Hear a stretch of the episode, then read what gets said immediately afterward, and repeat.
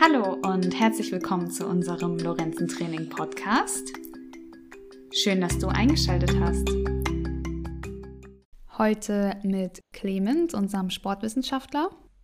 Moin, moin. Und Jacqueline, unserer Gesundheitsmanagerin. Hallo. Und natürlich wie immer dabei Janine, unsere zweite Gesundheitsmanagerin. Hallo. Ja, wir hatten euch ja einen zweiten Teil versprochen vom Beweglichkeitstraining.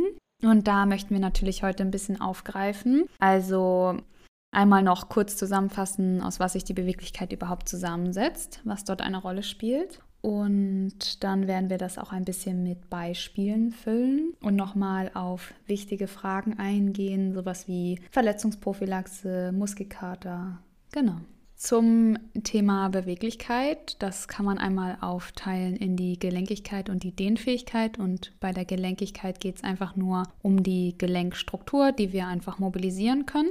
Wenn wir uns die Dehnfähigkeit nochmal angucken, gehören dort dazu Sehnen, Muskeln, Gelenkkapseln, Bänder und auch die Haut, also alles, was sich dehnen lässt. Und dann gucken wir uns speziell heute einmal auch den Muskel an, weil der für uns ja spannend ist. Und damit ein Muskel dehnfähig ist, braucht Elastizität. Den, der Muskeltonus spielt eine Rolle und die Muskellänge. Und gerade zum Thema Muskellänge würde ich gerne an Clemens übergeben, denn das ist ein ganz spannendes Thema und ich glaube, um das vorneweg einmal zu erklären, müssen wir einfach einmal die Muskelzelle uns genauer anschauen.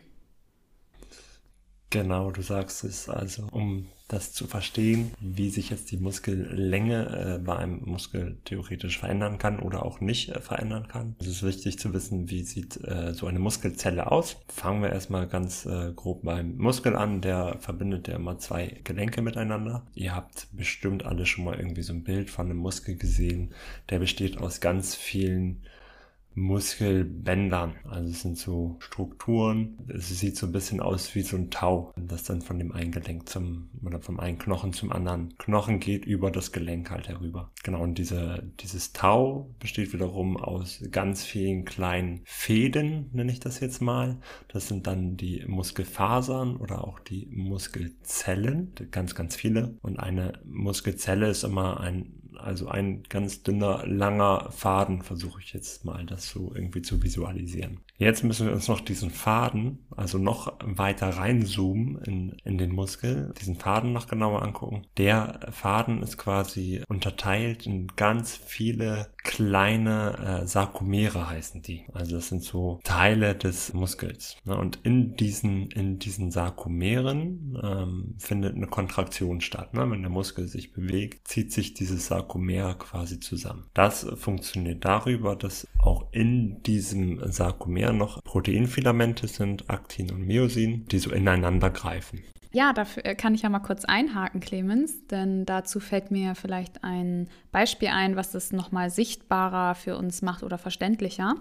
Und man kann einfach seine Hände nehmen, die Handflächen sind zu einem gerichtet, so vor sein Gesicht, vor die Augen. Und dann können wir mal die Fingerspitzen so zusammenführen ein bisschen. Und wenn wir dann die Finger ein bisschen auseinander machen, eine Hand etwas leicht heben, sodass wir in die Lücken kommen der anderen Hand, die Finger zusammenschieben, so kann man sich ungefähr eine Kontraktion vorstellen. Soweit wie es halt geht.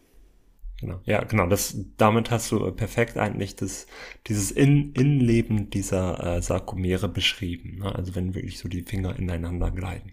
Und dann könnt ihr ja auch selber mal ausprobieren, wenn ihr jetzt die Finger weiter aneinander schiebt, dann ist quasi der Muskel zusammengezogen. Ihr könnt aber auch die Finger weiter auseinanderziehen, dass nur die Fingerspitzen so ungefähr aneinander sind. Und dieser Prozess passiert quasi ganz oft hintereinander. Also in, in jedem Sarkomer. Also dieser Faden, wir denken wieder zurück an den Faden, der besteht aus ganz vielen kleinen Fächern, wo immer diese Proteinfilamente drin sind ähm, und sich hin und her schieben können. Genau, und die äh, große Frage, die sich auch in der, in der Sportwissenschaft stellt, ist eigentlich, ob es strukturell möglich ist, dass man durch ein Dehntraining mehr Sarkomere in Reihe geschaltet bekommen kann. Ne? Also wenn ich jetzt regelmäßig mich dehne, habe ich dann statt zehn Sarkomere hintereinander, habe ich vielleicht zwölf. Ne? Das ist so die Frage, wo tatsächlich auch noch gar keine wissenschaftliche e Evidenz dazu besteht, ob das jetzt tatsächlich der Fall ist oder nicht. Es gibt Experimente dazu, die an Tieren durchgeführt wurden. Ich meine, das waren Mäuse. Ja, genau, Mäuse waren das. Es wird ja. immer an Mäusen oder oft an Mäusen ähm, experimentiert. Genau, die armen Mäuse, ja. die müssen immer herhalten, weil das ethisch nicht vertretbar ist, den, den Mensch dafür zu benutzen. Ja, aber ob das dann so ethisch vertretbar ist, ist auch immer die Frage.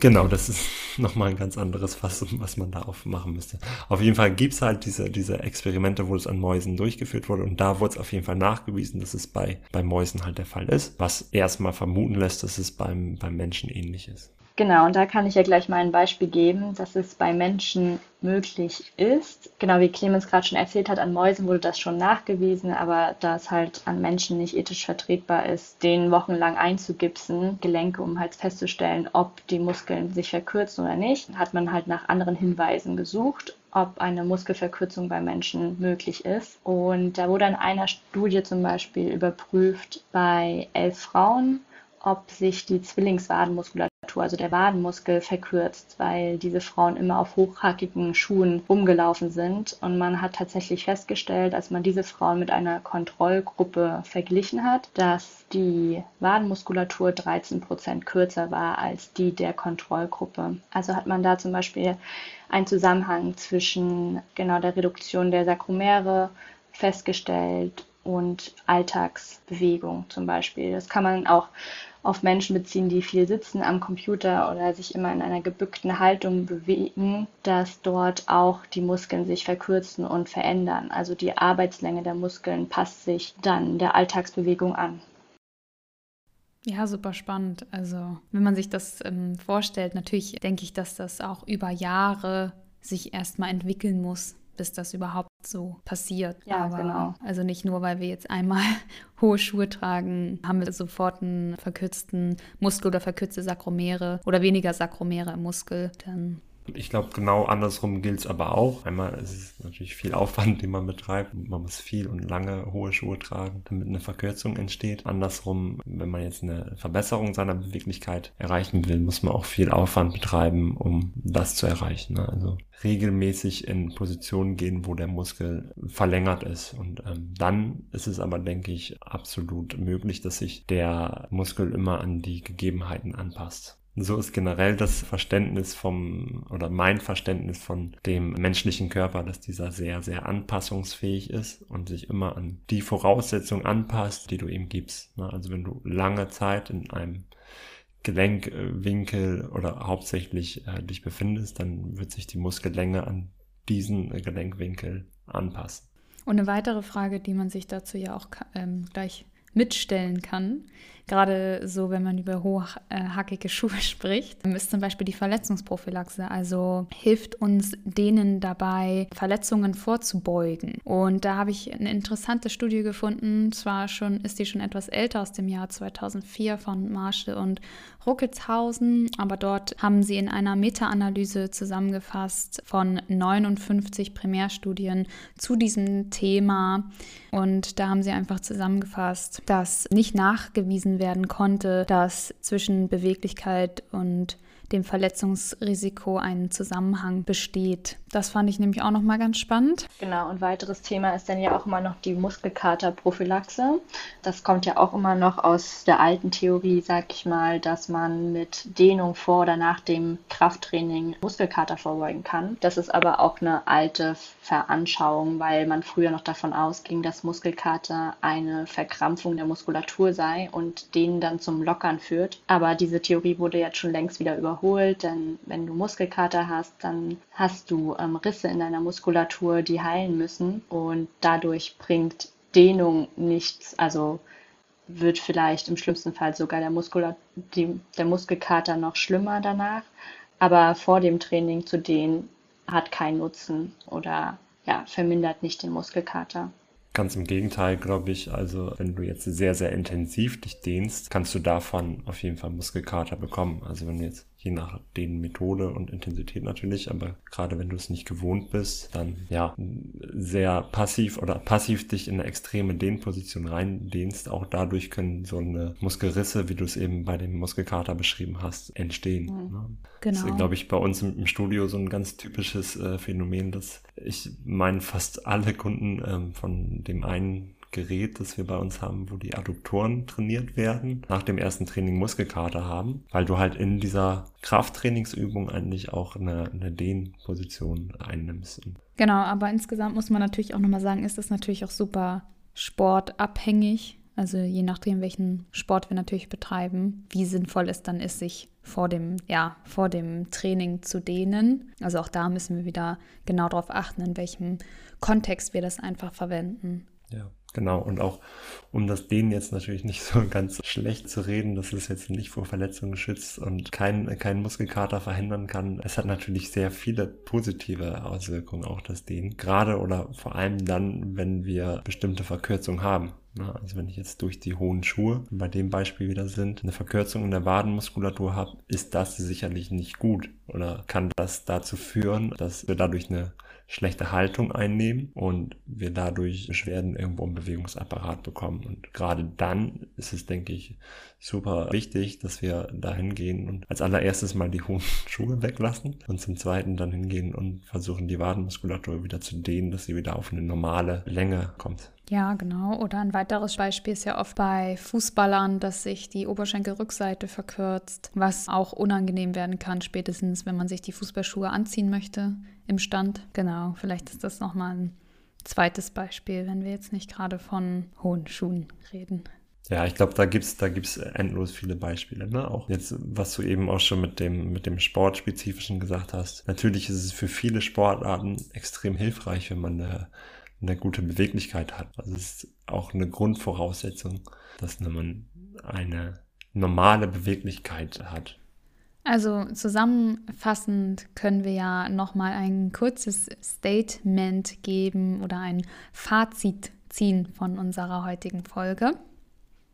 Genau, als Fazit können wir dann festhalten, dass ihr euch stehen solltet, wenn es nötig ist und ähm, genau spezifisch stehen solltet. Also was bringt euch wirklich was? Und natürlich auch den Vor- oder Dehnungsarten auch unterschiedlich von Menschen wahrgenommen werden. Also es gibt ja zum Beispiel auch Yoga, was ja jetzt nicht nur körperlastig ist, zum Beispiel auch ganz gut für den Kopf, um zu entspannen. Also für viele ist ja Dehnung oder Sport generell auch eher eine Art zu entspannen. Und genau, das könnt ihr dann für euch auch rausfinden. Zudem kann man auch noch sagen, dass die Wissenschaft noch nicht am Ende ist. Also das Dehntraining wurde auch jetzt, wenn man das vergleicht mit Kraft- und Ausdauertraining, am wenigsten erforscht bis jetzt. Und da kann auf jeden Fall noch einiges passieren. Und da wird auch noch einiges passieren in den nächsten Jahren. Und wenn ihr euch jetzt fragt, ja, was soll ich denn dehnen und womit fange ich an, haben wir jetzt auch bei uns ähm, bei Lorenzen Training einen Beweglichkeitstest herausgearbeitet, um dort mit euch spezifische Dehnübungen auszuprobieren und zu gucken, okay, wie beweglich seid ihr und was bringt euch was und welche Dehnübungen sind auch wirklich sinnvoll für euch und effektiv. Ja, vielen Dank für das schöne Fazit. Gerne. Dann bis zur nächsten Folge. Bis dann. Ciao. Auf Wiedersehen. Das war unser Gesundheitspodcast. Und bei weiteren Fragen oder Anmerkungen schreibt uns gerne unter info@lorenzentraining